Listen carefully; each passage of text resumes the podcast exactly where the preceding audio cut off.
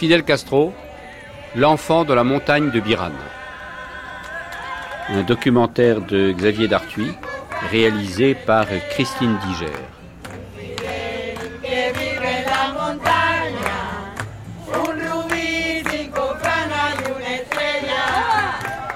Nous avons voulu aller sur les traces de Fidel Castro. Qui est Fidel Castro?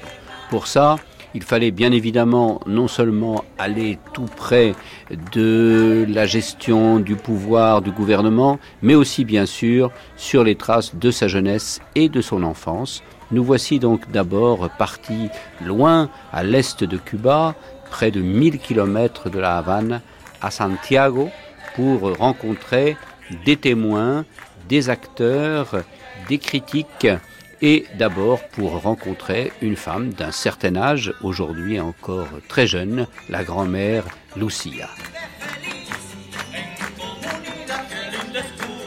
Existe una hermana del primer matrimonio del padre de Ángel que él enviudó y que aún Il y a une sœur d'un premier mariage du père Ángel. Ensuite, il est devenu veuf et avec Lina Cruz, il eut Angelita, l'aînée, está Fidel, Ramón, está Juanita, Fidel, está Juanita, Elmita, Raúl y Agustina. Me voy a referir a Agustina, que yo les digo cariñosamente, igual que yo, otros compañeros. Je vais vous parler d'Agustina, que j'appelle familièrement, comme le font ses proches, y, y Titi. teníamos afinidad en la niñez. Nous étions ensemble à l'école Los Internacionales del Cristo et nous étions proches, des amis d'enfance. On se racontait des anecdotes comme le font les enfants. Elle me parlait des bêtises de ses frères. De,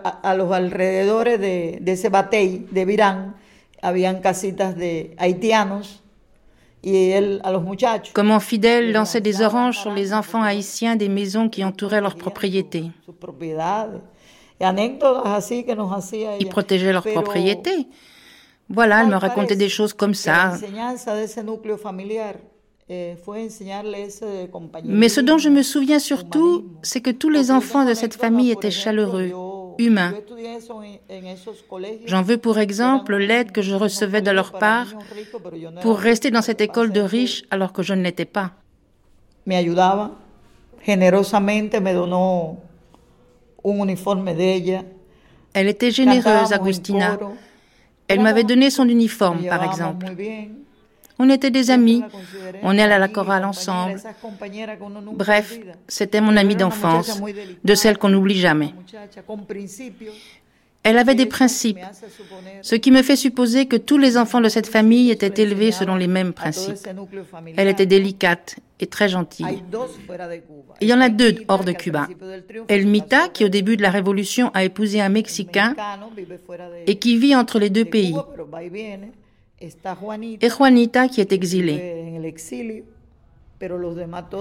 Tous les autres sont ici. Quelquefois, on entend dire ou on lit dans certaines biographies que Fidel et Raoul ne seraient pas de la même mère, ne seraient pas les enfants de Lina. Ça, c'est une erreur. Regardez, Titi. Titi ressemble à Raoul. Je me souviens quand Raoul était dans l'armée, quand il était dans la montagne, dans la sierra, qu'il avait les cheveux longs et qu'il les tirait en arrière. Il y a des photos de lui. C'est Titi. Et par ailleurs, elle, El elle est très grande, comme cosas.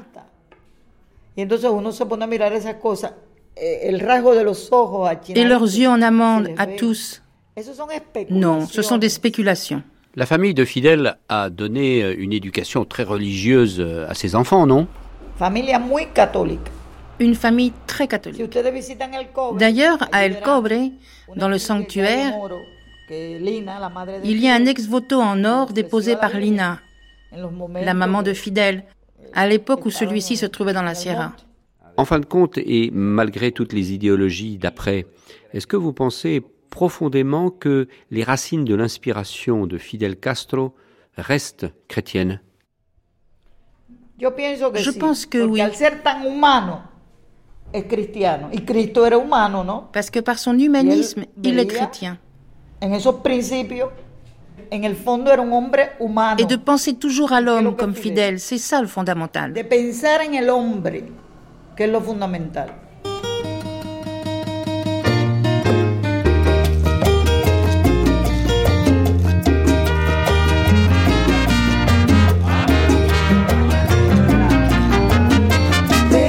Catalina que me preste el guayo que la yuca se me está pasando.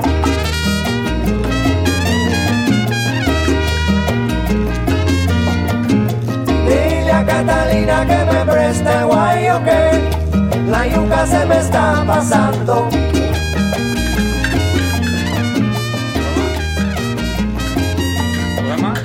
Dile a Catalina que me preste. Dans le petit hameau de Caballeria, à quelques encolures de la maison natale de Fidel Castro, à Biran, nous avons rencontré une grand-mère qui a participé à tout ce mouvement et qui a bien connu euh, la mère de Fidel et Fidel lui-même et ses frères et ses sœurs. Me llamo Estrella Torre Batista. Ahora vivo en Caballería. Je La suis né en Guira. 1927 dans le hameau de la Guera. 1927. Ya tengo 84 años. J'ai 84 ans. Les temps étaient durs, mais on s'adaptait. Mon père possédait une caballeria, environ 13 hectares de terre. avec beaucoup d'animaux. On n'achetait pas grand-chose pour se nourrir. Je peux pas dire que l'on vivait mal.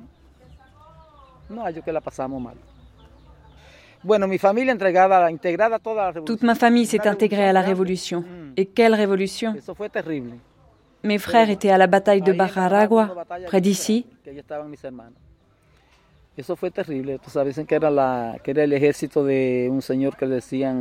Ce fut terrible contre Sosa Blanco. Un autre frère était dans la clandestinité. Et encore un autre récoltait des fonds pour le mouvement du 26 juillet. Les parents de Fidel venaient manger chez moi. Lina, sa mère surtout. Une bonne femme, très bonne, simple. une bonne mère, affectueuse.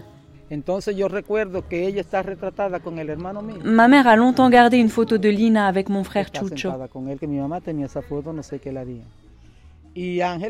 J'ai aussi connu Angel, le père de Fidel, parce que je suis allée chez eux. Avec mes oncles, ce soir-là, après la visite, nous sommes allés chez leur fils qui vivait à côté, à une fête. On a mangé un porc et comme j'étais la seule fille présente, ils ont demandé aux musiciens de me chanter quelques couplets. À l'époque, ils étaient étudiants et en vacances. Raúl y Fidel. Fidel et Raoul, ils étaient gais et chaleureux tous les deux. On a ri. C'est Fidel qui m'a adressé quelques mots doux. Mais moi, j'étais timide, une petite paysanne de 15 ans. 15 años. J'ai pas répondu. Vous étiez un peu amoureuse de Fidel, non? Eh, bueno, él fue el que se dirigió a mí. J'étais tentée, mais j'y ai pas Yo goûté. no le dije nada, pero me dio pena comer. No comí. Y, y cerveza y ron, yo Il jamás. buvait du rhum et de la bière, moi non. Et lui? Él sí. Sí. Ellos sí tomaban, pero yo no. Y cuando nos fuimos, fuimos a caballo. Raoul et Fidel nous ont raccompagnés jusqu'à la rivière à cheval. Là, Fidel m'a proposé son cheval pour traverser, mais j'ai refusé. Y yo dije, no, porque yo no conozco su caballo. Yo el que traigo lo conozco porque yo sí. J'avais le mien, que j'avais l'habitude de monter à cru. Íbamos a Córdoba, dábamos paseítos de esos campesinos. Y no le acepté el caballo. Y bueno, la pasamos bien. de Et puis nous sommes rentrés et je les ai pas revus. Después no volví más. Cuando llegué aquí ya me enamoré de Fermín. J'ai épousé Firmin et la vie a continué. Porque Fidel era lindo. Mais Fidel était beau et étudiant, bien plus civilisé que moi, paysanne de la montagne. Un jour à la Havane, j'ai bien eu envie d'aller lui rappeler ce jour lointain, mais bon, Así mismo.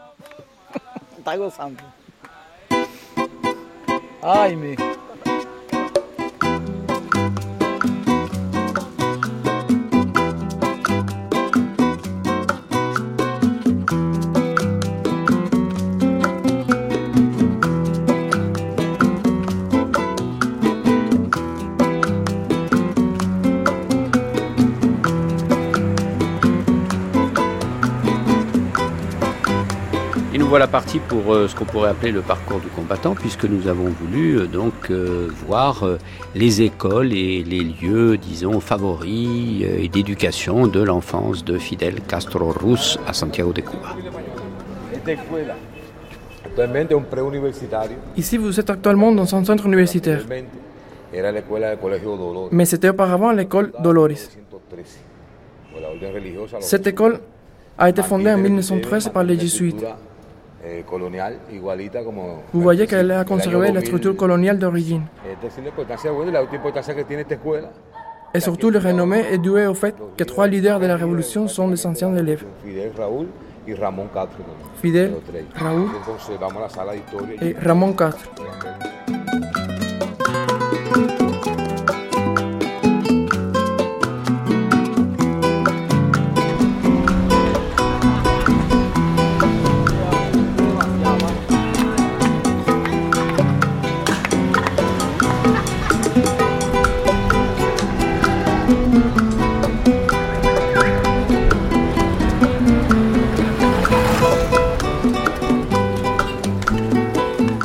devant la maison où Fidel et Raoul ont passé une partie de leur enfance.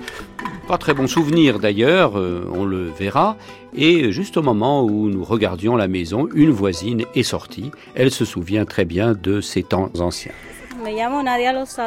Je m'appelle Nadia et j'habite ici depuis ma naissance en 58 au numéro 14 de cette rue.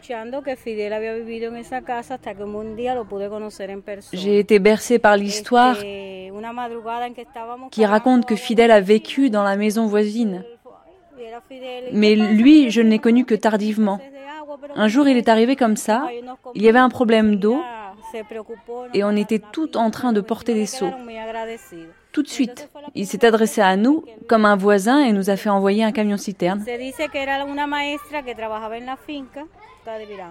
On dit que cette maison était celle de l'institutrice du village de Biran. et que pendant les vacances, leurs parents confiaient les frères à l'institutrice pour qu'ils passent une semaine ou deux à Santiago, à la ville. Plus tard, lorsque Fidel et Raoul sont entrés au collège de Saint-Jean de la Salle à Santiago, les parents donnaient à l'institutrice 40 ou 50 pesos, je ne sais plus. Mais à l'époque, c'était une petite fortune pour que les garçons aient où dormir et puissent sortir de la pension le week-end.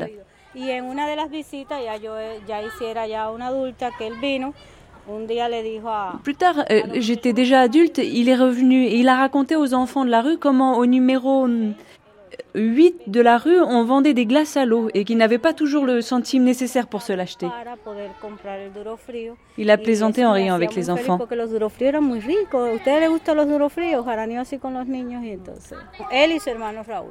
Oui, Raoul et Fidel ont vécu ici. Et puis, dans la maison, là, en retrait de la rue aussi. Et tu vois, celle-là, là-bas.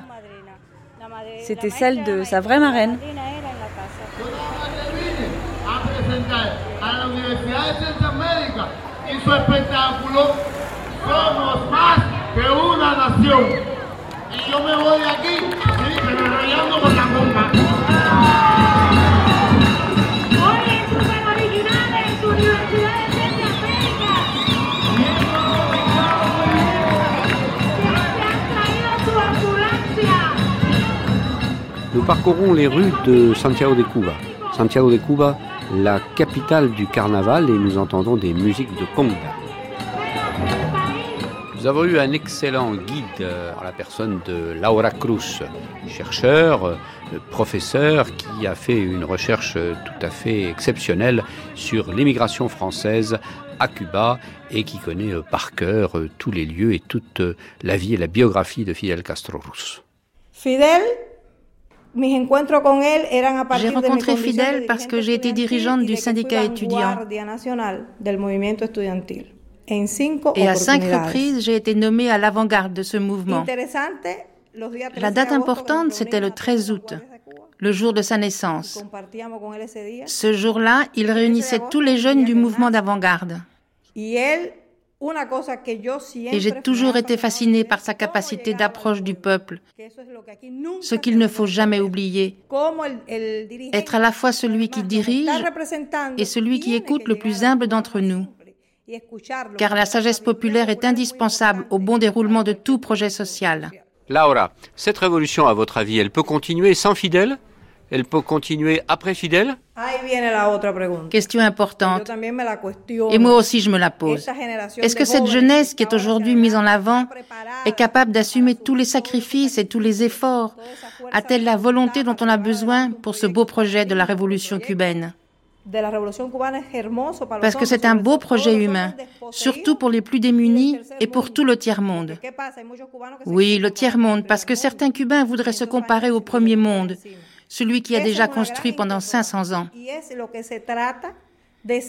C'est la grande question, c'est ça qu'il faut sauver, transformer et améliorer parce que Cuba doit s'intégrer au monde d'aujourd'hui.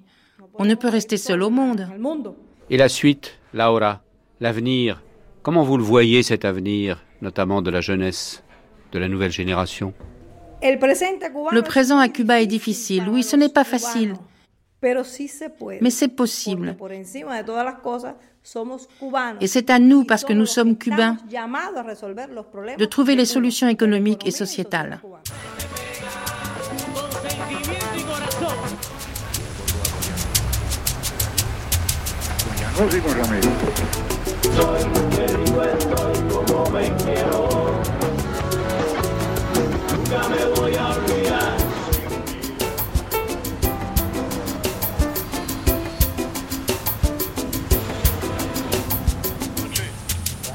Están ustedes por ahí? ¿Quién me habla? Aquí habla Manuel Arriente, Barcelona y de Guantánamo.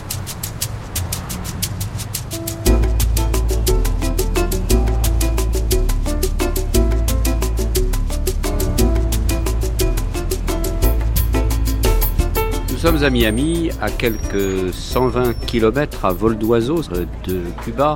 Miami, ville où se sont réfugiés, exilés des milliers de Cubains venant de l'île. Et nous sommes avec Max Lesnick, journaliste, qui euh, est un des plus anciens compagnons de Fidel et qui a été le premier universitaire recruté dans les troupes de l'attaque de la caserne du Moncada à Santiago de Cuba, qui a marqué le début de la révolution de 1959.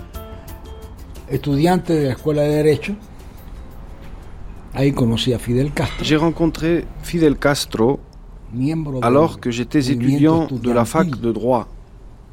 À l'époque agité du mouvement étudiant de la fin des années 40 et début des années 50. Je suis d'ailleurs revenu dans cette université de la Havane et le décor n'a pas changé. La place Cadenas rebaptisée place Agramonte, au centre, en face de la fac de droit, et le petit banc derrière lequel les étudiants ont installé un blindé de l'armée de Batista après la Révolution.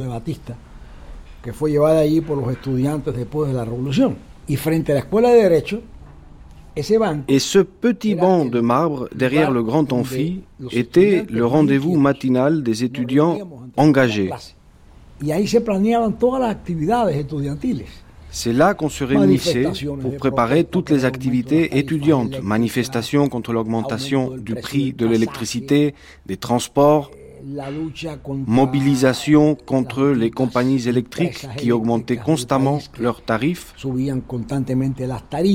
réaction à l'encontre des interventions dans la vie publique cubaine d'agents étrangers tels que l'ambassade américaine, et c'est là que j'ai rencontré Fidel Castro. Comment il était euh, Fidel Castro?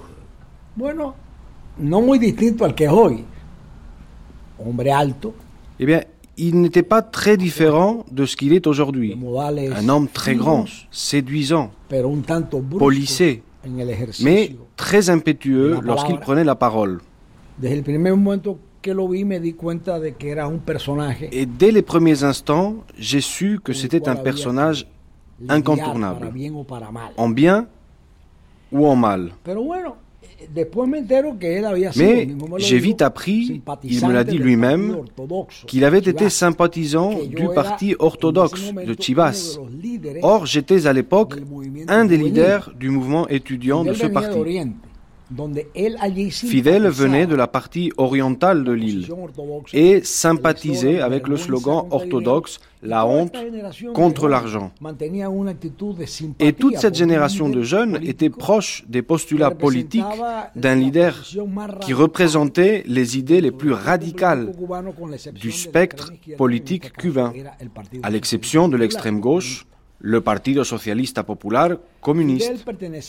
Fidel faisait partie de cette génération. Il faisait partie du Parti orthodoxe, ce qui a suscité des affinités personnelles. Chivas m'avait demandé, en tant que leader du mouvement de la jeunesse orthodoxe, de lui signaler les figures étudiantes émergentes avec lesquelles il était intéressant de nouer des relations. Et bien sûr, Fidel était l'une d'entre elles. C'était une sorte de front étudiant populaire.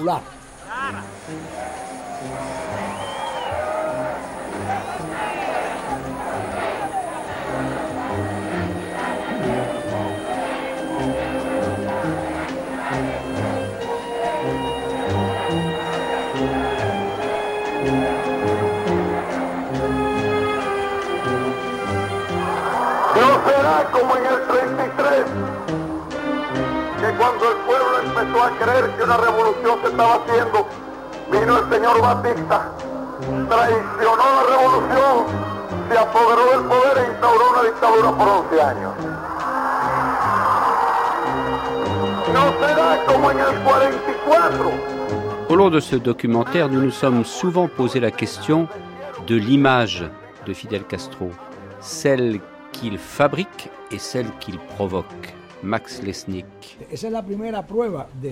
C'est là la première marque de la grande inventivité qu'il déployait pour entrer en contact avec les masses.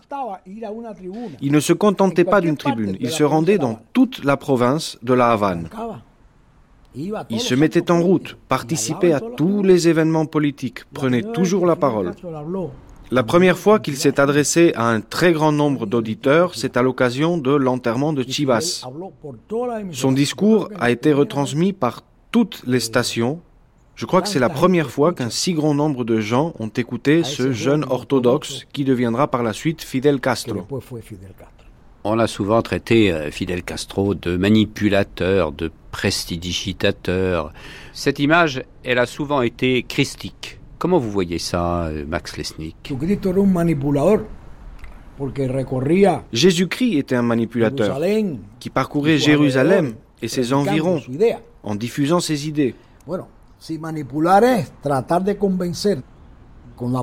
Si la manipulation consiste à essayer de convaincre par le biais des mots, le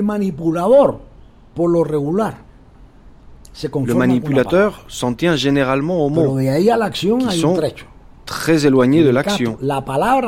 Fidel Castro, pour sa part, a transformé sa parole en acte.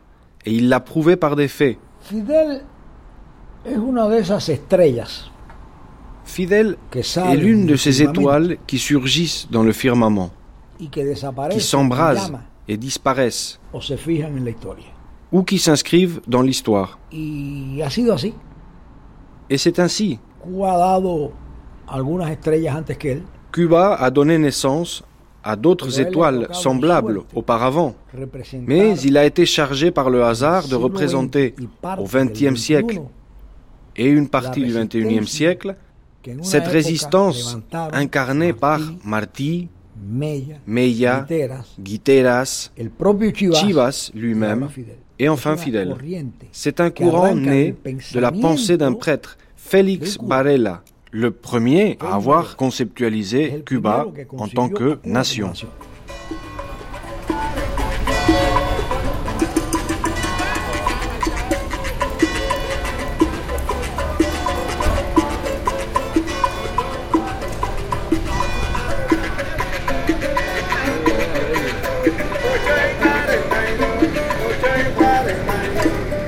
Continuons notre voyage nous reviendrons plusieurs fois à Miami Mais là, donc, nous sommes à La Havane. Nous rencontrons Alfredo Guevara.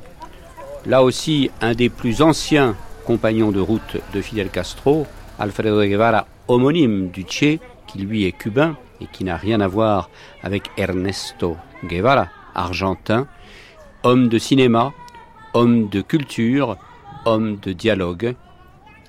Alfredo Guevara, comment définir Fidel Castro? Difficile de saber. C'est bien difficile de savoir. Tal vez el ser más complejo Sans doute l'être le plus complexe que j'ai rencontré. Yo diría que tiene la complejidad del laberinto. Je dirais qu'il a la complexité du labyrinthe. Es decir que tal vez eh, a fondo a fondo describirlo. Sans doute personne ne peut le décrire jusqu'au bout du bout. complejidad en el caso de Fidel mais en tous les cas, pour moi, il y a dans cette complexité de fidèle quelque chose qui permet de l'aimer, même s'il y a des espaces de lui que l'on n'atteindra jamais. Alfredo, racontez-nous votre première rencontre avec euh, Fidel Castro. Je l'ai connu, nous avions tous les deux 19 ans.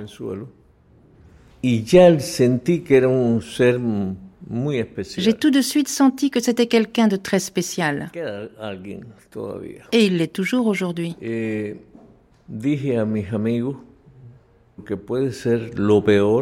J'ai confié à des amis, ce peut être le pire du pire ou José Martí. Difficile de juger. Cette remarque peut vous étonner. Mais non.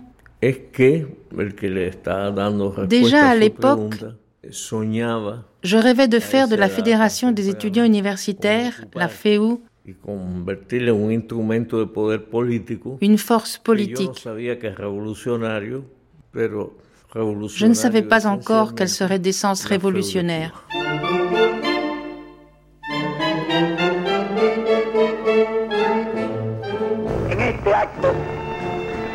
ante estos muertos, digamos de una vez que nosotros, es decir, el pueblo cubano, sus obreros, sus campesinos, sus estudiantes, sus mujeres, sus jóvenes, sus ancianos, hasta sus niños, no vacilarán en ocupar su puesto tranquilamente y sin inmutarse y sin pestañear siquiera el día que cualquier fuerza extranjera. Eh, bonjour, je suis Wendy Guerra, j'habite La Havane. Bon, je continue en espagnol. Je suis écrivain, je vis à La Havane. Si tu nais à Cuba, Fidel fait partie de ta vie. Il a marqué notre vie en bien ou en mal. Je l'ai vu souvent, surtout quand les officiels des pays d'Europe de l'Est venaient et on défilait devant lui, on le saluait.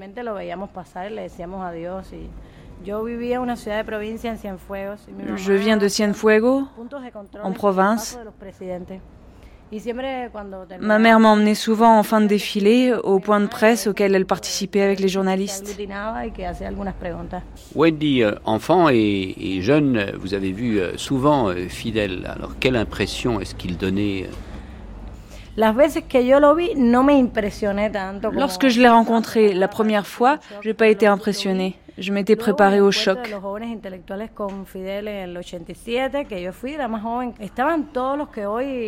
Ensuite, en 87, à la réunion avec les jeunes intellectuels, j'étais la plus jeune déléguée.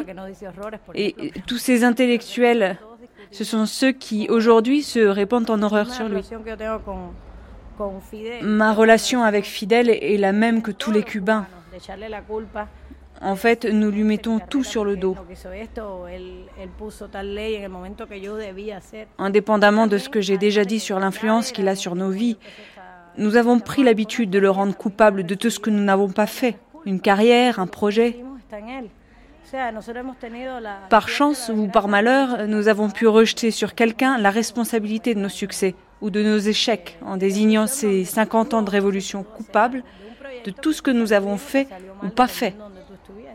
Nous sommes les enfants et même les petits-enfants de cette génération qui nous a préparés à ce que le discours ensuite soit un discours de sourds à des aveugles. C'est très compliqué. Ils ne nous ont pas fait de mal, ils nous ont juste préparés à entendre quelque chose qui était devenu indiscutable.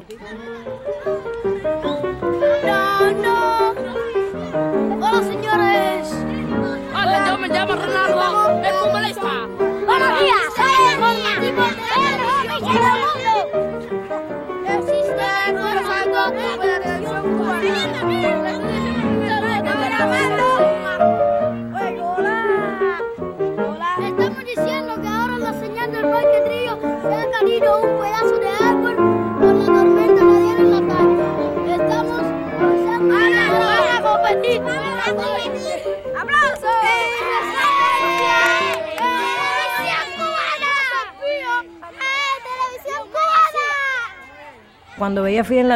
Lorsque je voyais Fidel parler à la télévision, je mesurais combien c'était important pour les gens. Ma relation personnelle avec Fidel était très relaxe. Je n'ai pas connu d'autres présidents.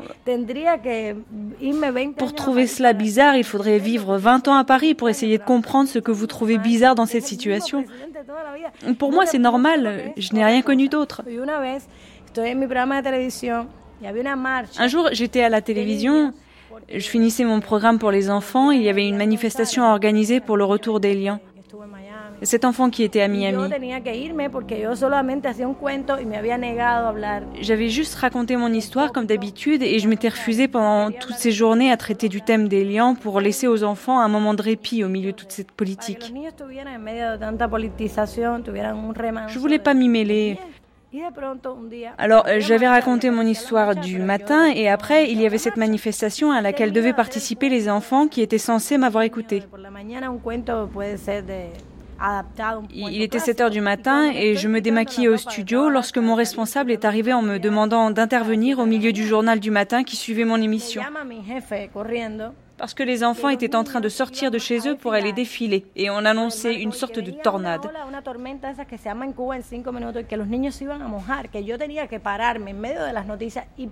Ils pensaient que ma voix, à laquelle les enfants étaient habitués, et qu'ils pensaient transmettre à l'extérieur par haut-parleur serait reconnaissable par les enfants et qu'ainsi on les empêcherait de sortir.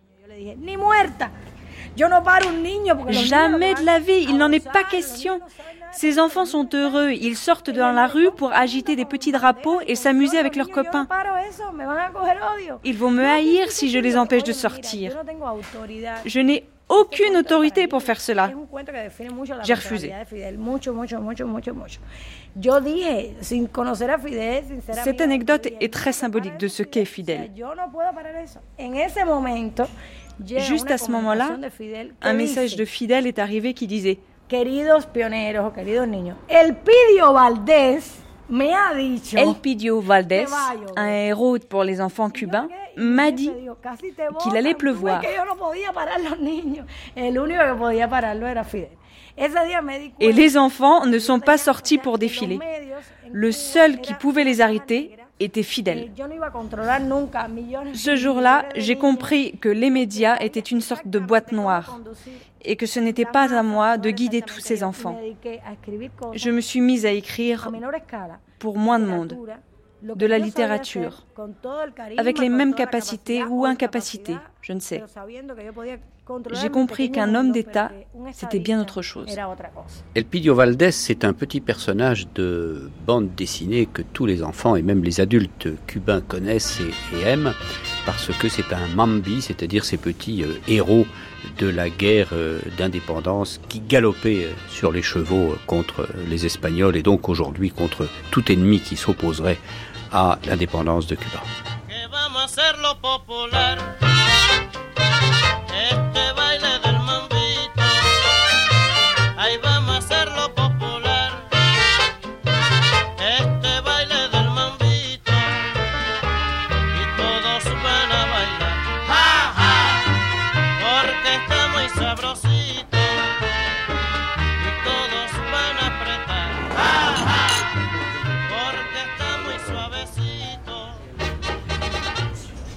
Nous quittons le monde des lettres et nous arrivons au monde du théâtre. Sur une terrasse euh, à La Havane, nous rencontrons Carlos Díaz et quelques-uns de ses acteurs du Teatro El Público, une compagnie de théâtre que Carlos Díaz a fondée voici 20 ans et qui mène à tambour battant euh, un répertoire qui euh, attire un très très nombreux public. Que se anota que nacido con la revolución. Je fais partie de ces gens qui sont, de toute évidence, nés avec la Révolution. Lorsque j'ai commencé à lire, à choisir, à me tromper, Fidel était déjà là. Et je crois que je me suis consacré à la culture comme Fidel s'est consacré à la politique. Et j'ai beaucoup de respect pour Fidel. Je crois qu'il ne sait peut-être pas que j'existe et que j'ai consacré tout ce temps au théâtre. Mais je ressens ces réflexions et je pense au temps qu'il a passé au pouvoir à Cuba, tous ces succès obtenus par la révolution cubaine, toutes les erreurs que j'ai commises, car je crois que les processus ont des aspects positifs et négatifs. Mais je crois que si je suis ici aujourd'hui, c'est parce que j'ai été aux côtés de Fidel pendant tout ce temps. Et qu'est-ce que les jeunes de la compagnie euh, El Público pensent de Fidel Castro? Fidel Castro. Pour moi, c'est presque comme un grand-père, que l'on respecte beaucoup, mais que l'on n'écoute pas toujours, même s'il est très respecté. Écoute, pour parler de Fidel Castro, je dois évoquer toute une génération antérieure, celle qui m'a permis d'être mis au monde. Et du fait de son histoire, j'ai un peu de mal à définir la figure de Fidel Castro. Je crois que chacun, consciemment ou inconsciemment, porte Fidel Castro dans sa mémoire car il fait partie de l'histoire de ce pays. On ne peut pas nier que c'est une grande personnalité, quelqu'un de très intelligent, malgré tout cela. Il continuera de faire partie de cette nation tant qu'il fera partie de la société. J'ai 28 ans. Je suis né en 1982, je suis assez loin de cette période, mais je crois que pour l'ensemble de la société, ces blessures persistent. Elles sont difficiles à guérir et on les reçoit de personnes qui les ont vécues. Nous portons cette histoire en nous. Je crois que nous ne devons pas oublier. Nous devons savoir ce qu'il s'est passé, nous devons connaître nos erreurs et en tirer des enseignements. Je crois que c'était des moments très durs pour de nombreuses personnes. Il ne faut pas oublier. Les peuples qui oublient courent le risque de retomber dans leurs erreurs.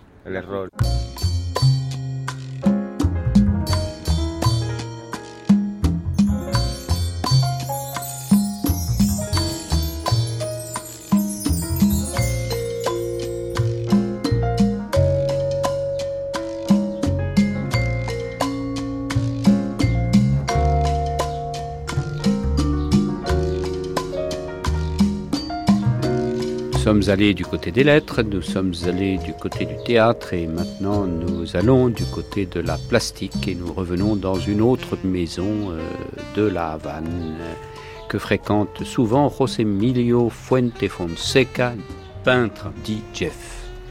Quelle image vous inspire euh, Fidel Castro aujourd'hui, Jeff? Fidel para mí siempre ha sido un líder natural. Fidel a toujours été pour moi un leader naturel. Hacer bien las cosas qui a toujours su bien faire les choses. Il a toujours su ce qu'il voulait. Il a consacré toute sa vie à un idéal en tentant de le réaliser. Il n'a pas toujours réussi, parfois de son propre fait, parfois de celui de ceux qui l'entouraient ou, de la conjoncture politique. Je dirais que Cuba est un pays fidéliste. Socialisme, communisme, puedes cambiarle el nombre. Socialisme, communisme, tu peux changer le nom et dire fidéliste. Je crois que c'est ce qui a fait que tout cela tienne. Et tout ça malgré cette euh, horrible période des années 60-65 où euh, des artistes, des religieux, euh, des homosexuels ont été réprimés et envoyés en camp pour couper la canne à sucre Je crois que nous avons gagné cette bataille. Pas complètement, mais en grande partie. Eh, nous devons imaginer la situation à l'époque. Lorsque triomphe la révolution, le pays est déserté. Eh, Et ce n'est pas que l'on manque alors de gens capables ou prêts à affronter les défis qui surgissent. Eh, Intellectuels eh, ou autres. Nous étions les héritiers d'une éducation ancienne sur la question de l'homosexualité et toutes ces questions. Par exemple, beaucoup de gens étaient complexés à l'idée d'être dirigés par quelqu'un de plus jeune qu'eux. Ce sont des choses qui n'auraient pas fonctionné si elles n'avaient pas été réalisées de la sorte. Je ne cherche pas à occulter les faits ni à noircir le tableau. Je crois avant tout qu'il y a eu des erreurs. Que l'on partage ou pas une idéologie ou un mode de vie, il faut avant tout respecter l'être humain. Et ce n'a pas été le cas à un certain moment. Ça fait partie des erreurs commises. Tú sabes que somos de calle, ay cría mi corazón, porque somos de calle, ay cría mi corazón, legal, legal, lo vamos ilegal, lo profesional, lo vamos a profesional, yo sé, para mi padre, yo sé, yo sé el dinero, dinero que todo el mundo quiere ya. Es que llame pudín, que hay gualampola, como guanapa champola. Une petite rue bien vivante, bien bruyante de la vieille Havane, entre le bar de Garcia Lorca et euh, le musée du Rhum, se trouve l'atelier de Vladimir Roca, dit Choco, un des grands peintres de ce pays. Choco, en 1959, vous aviez 10 ans au moment de ce que les Cubains appellent le triunfo de la révolution. À cet âge, on se souvient de tout. Recuerdo que violencia era lo que se estaba viviendo con relación a la tiranía batistiana. Era una etapa bien difícil. C'était difficile. Mi familia eran gente común. Ma famille était une famille banale. Una vez que uno de los grandes matones, Un jour, un sbire visita toutes les maisons du quartier. Et chez nous, eh, il y avait un révolutionnaire. Il était caché chez nous, plus par pitié, pour qu'on ne le tue pas, que par engagement révolutionnaire. Parce qu'on tuait comme ça. J'en ai vu un, tué sous mes yeux. Dans notre quartier un peu marginal, on cachait toutes sortes de choses et de gens, de la drogue.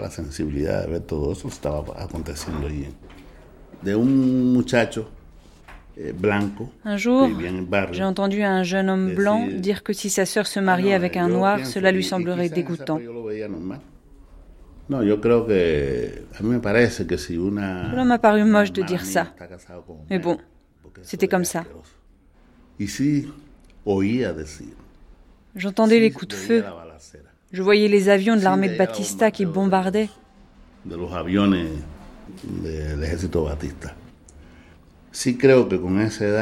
Un jour. J'ai entendu parler du Che. Il y avait un combat sur une plage près de Santiago. En la playa más verde. Et je voyais les voitures, les militaires. J'entendais les détonations, les bombes. Y los tiros y todo durante muchas horas.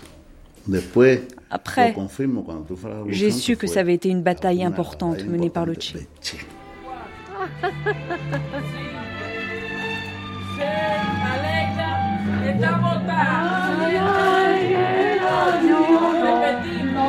Este marzo, marzo.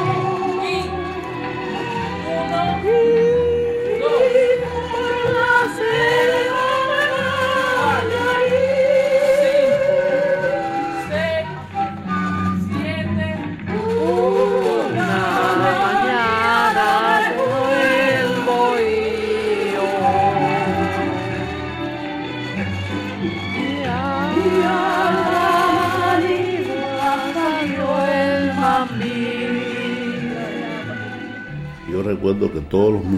Je me souviens que tous les parents disaient aux enfants si tu n'es pas sage, je vais appeler les Mao Mao. C'est comme ça qu'on appelait les guerrieros de la Sierra, ce que la police appelait les bandits. Un jour, un jeune est descendu de la montagne en uniforme avec ses cheveux longs et ses colliers. Nous, les gosses, on a tous eu peur.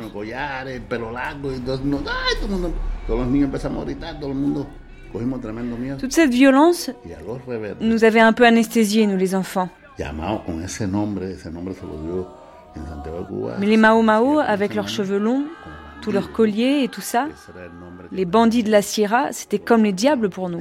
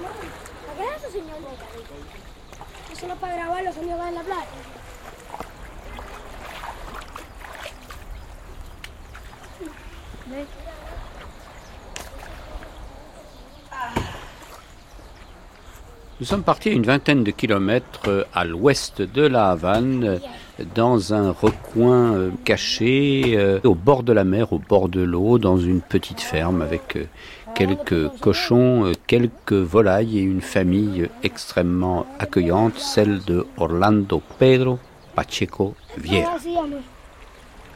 Yo me Orlando Pedro Pacheco Viera, natural de Caimito de Guadalajara, soy jubilado, tengo 68 años. Je suis originaire de Caimito de Guayabal.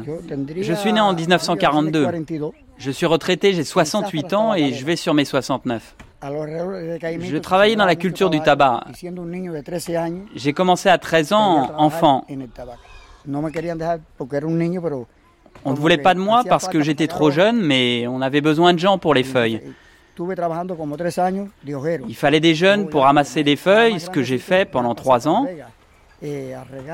Ensuite, en grandissant, j'ai arrosé, planté le tabac, de longues années dans le tabac. C'était une époque très dure. Il fallait descendre du trottoir quand on croisait un militaire. Et beaucoup de gens, de citoyens, en étaient victimes. Par exemple, quand ils eh, voulaient faire accuser quelqu'un,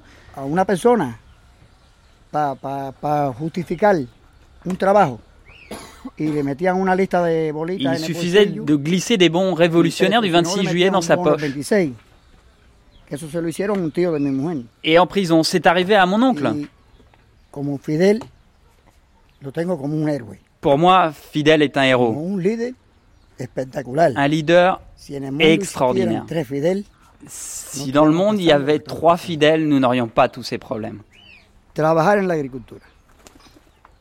J'ai passé ma vie à travailler dans les champs. Après la révolution et jusqu'à la retraite, et je travaille encore aujourd'hui. Mon saint, c'est Lazare. Et j'ai une foi aveugle en lui. Mais j'ai une foi aveugle en fidèle qui ne me trahira jamais. Mes enfants sont révolutionnaires. Vraiment. De vrais révolutionnaires. J'espère que l'avenir de Cuba sera merveilleux. Parce que nous avons un très bon leader. Et il ne nous a jamais trahis.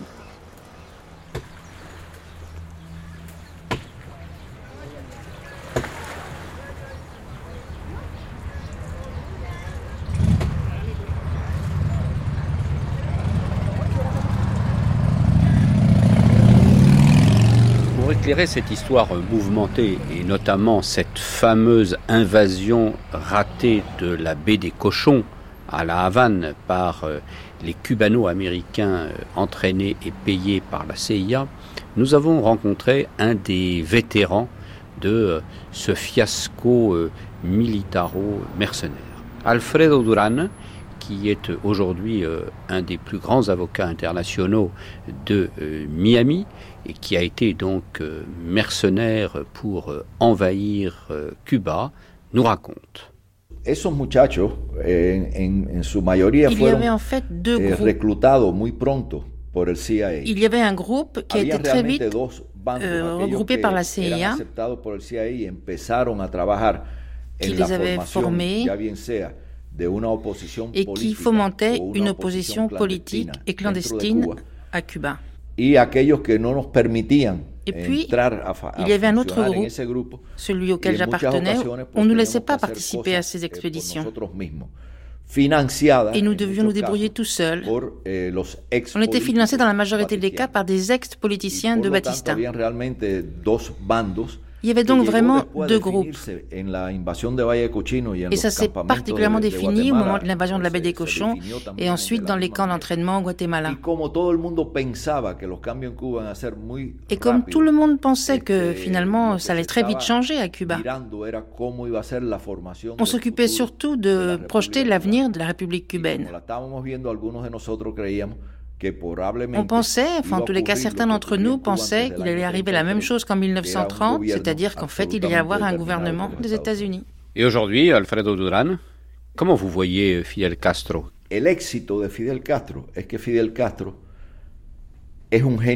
le succès de Fidel Castro, c'est qu'il est un génie. C'est un génie politique. Il sait profiter de toutes les occasions, de tout ce qui se présente à lui pour le retourner à son bénéfice, à celui de son gouvernement et de sa manière de diriger. Quand il a compris qu'on était tous perdus là-bas à Playa Girón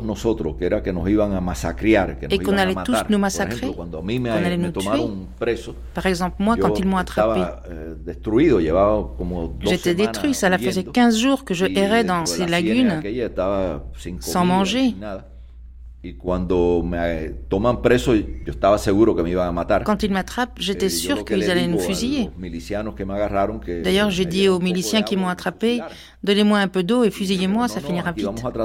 Ils nous ont répondu, mais pas du tout, on doit tous très bien vous traiter, on va pas vous tuer. Fidel Castro se dio cuenta de que se hubiera creado una masacre Fidel s'est rendu compte que s'il faisait un massacre dans Playa Girón, peut-être les Américains allaient intervenir. Et alors il a donc fait tout le contraire. Il nous a déclarés eh, prisonniers de guerre, même pas prisonniers politiques. En nous déclarant prisonniers de guerre, il nous a donné un statut régi par la Convention de Genève il a internationalisé le débat. Eh, Et en même temps, il nous déclare mercenaires des États-Unis. C'est la première fois qu'on emploie cette expression qui après euh, donc euh, a fait long feu de mercenaires euh, pour désigner ces gens-là et après tous les gens qui ont essayé ou qui ont, sont arrivés à Miami. Yo tengo varias opiniones de él. J'ai eh, plusieurs opinions sur Fidel. Castro, como individuo, Je pense comme individu c'est vraiment un génie politique. Y ha sabido, eh, manejar a esa il a su conduire cette petite île de 11 millions d'habitants au milieu des Caraïbes et il a su la placer sur les lèvres de tout le monde. Et même ce pays est devenu un exemple pour beaucoup. Y no hay duda alguna de que ha sido el personaje más importante et il n'y a aucun doute que ça a été le personnage le plus important pour eh, Cuba au XXe siècle. Après José Martí En incluant José Martí. Parce que José Martí, il a écrit de belles poésies, mais en fait, il est très vite mort au combat, il n'a pas gouverné. Eh, il a laissé une pensée politique, bien sûr, très belle, mais dont tous les gouvernants à Cuba se sont servis, et Fidel aussi. Mais en tant que gouvernant, je pense que Fidel a exagéré. Le pays a besoin de changement, de sang neuf en quelque sorte. Et le fait d'être resté si longtemps au pouvoir, sans essayer de chercher des arrangements, en quelque sorte de pacifier l'île, disons, je pense que c'est une erreur. Et si on doit le juger pour quelque chose, ça sera sans doute pour cela. Pendant tout ce temps où il a été au gouvernement, il n'a pas vraiment cherché l'union pour le peuple cubain.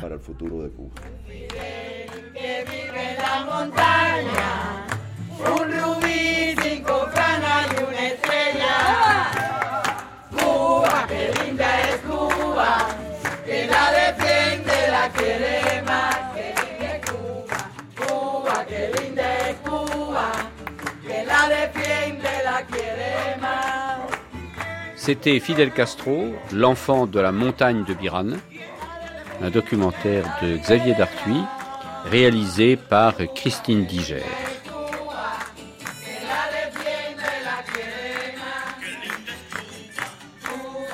Fidel Castro, l'éternel acteur, prise de son Martinez, mixage Frédéric Cairou, assistant Ernesto Ivan, archives de l'Institut national de l'audiovisuel Martine Auger. Les traductions ont été faites par Dominique et Diego et vous avez entendu les voix d'Éric, de Dominique, de Mao, de Diego, de Divan et de Rudy.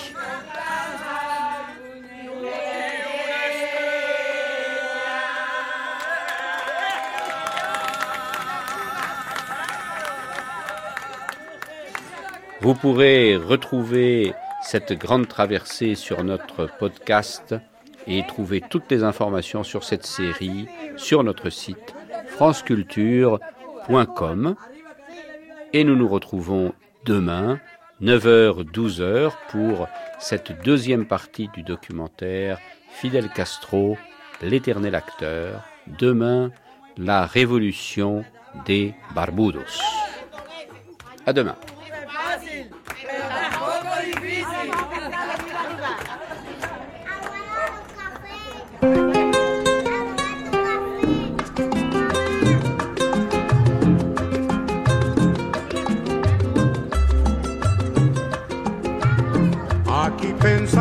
Seguir ganando el ciento por ciento con casas de apartamentos y echar al pueblo a sufrir y seguir de modo cruel contra el pueblo conspirando para seguirlo explotando y en eso llegó Fidel. Y se acabó la diversión, llegó el comandante y mandó a parar. Se acabó la diversión, llegó el comandante y mandó a parar. Se acabó la diversión, llegó el comandante y mandó a parar. Se acabó la diversión, llegó el comandante y mandó a parar.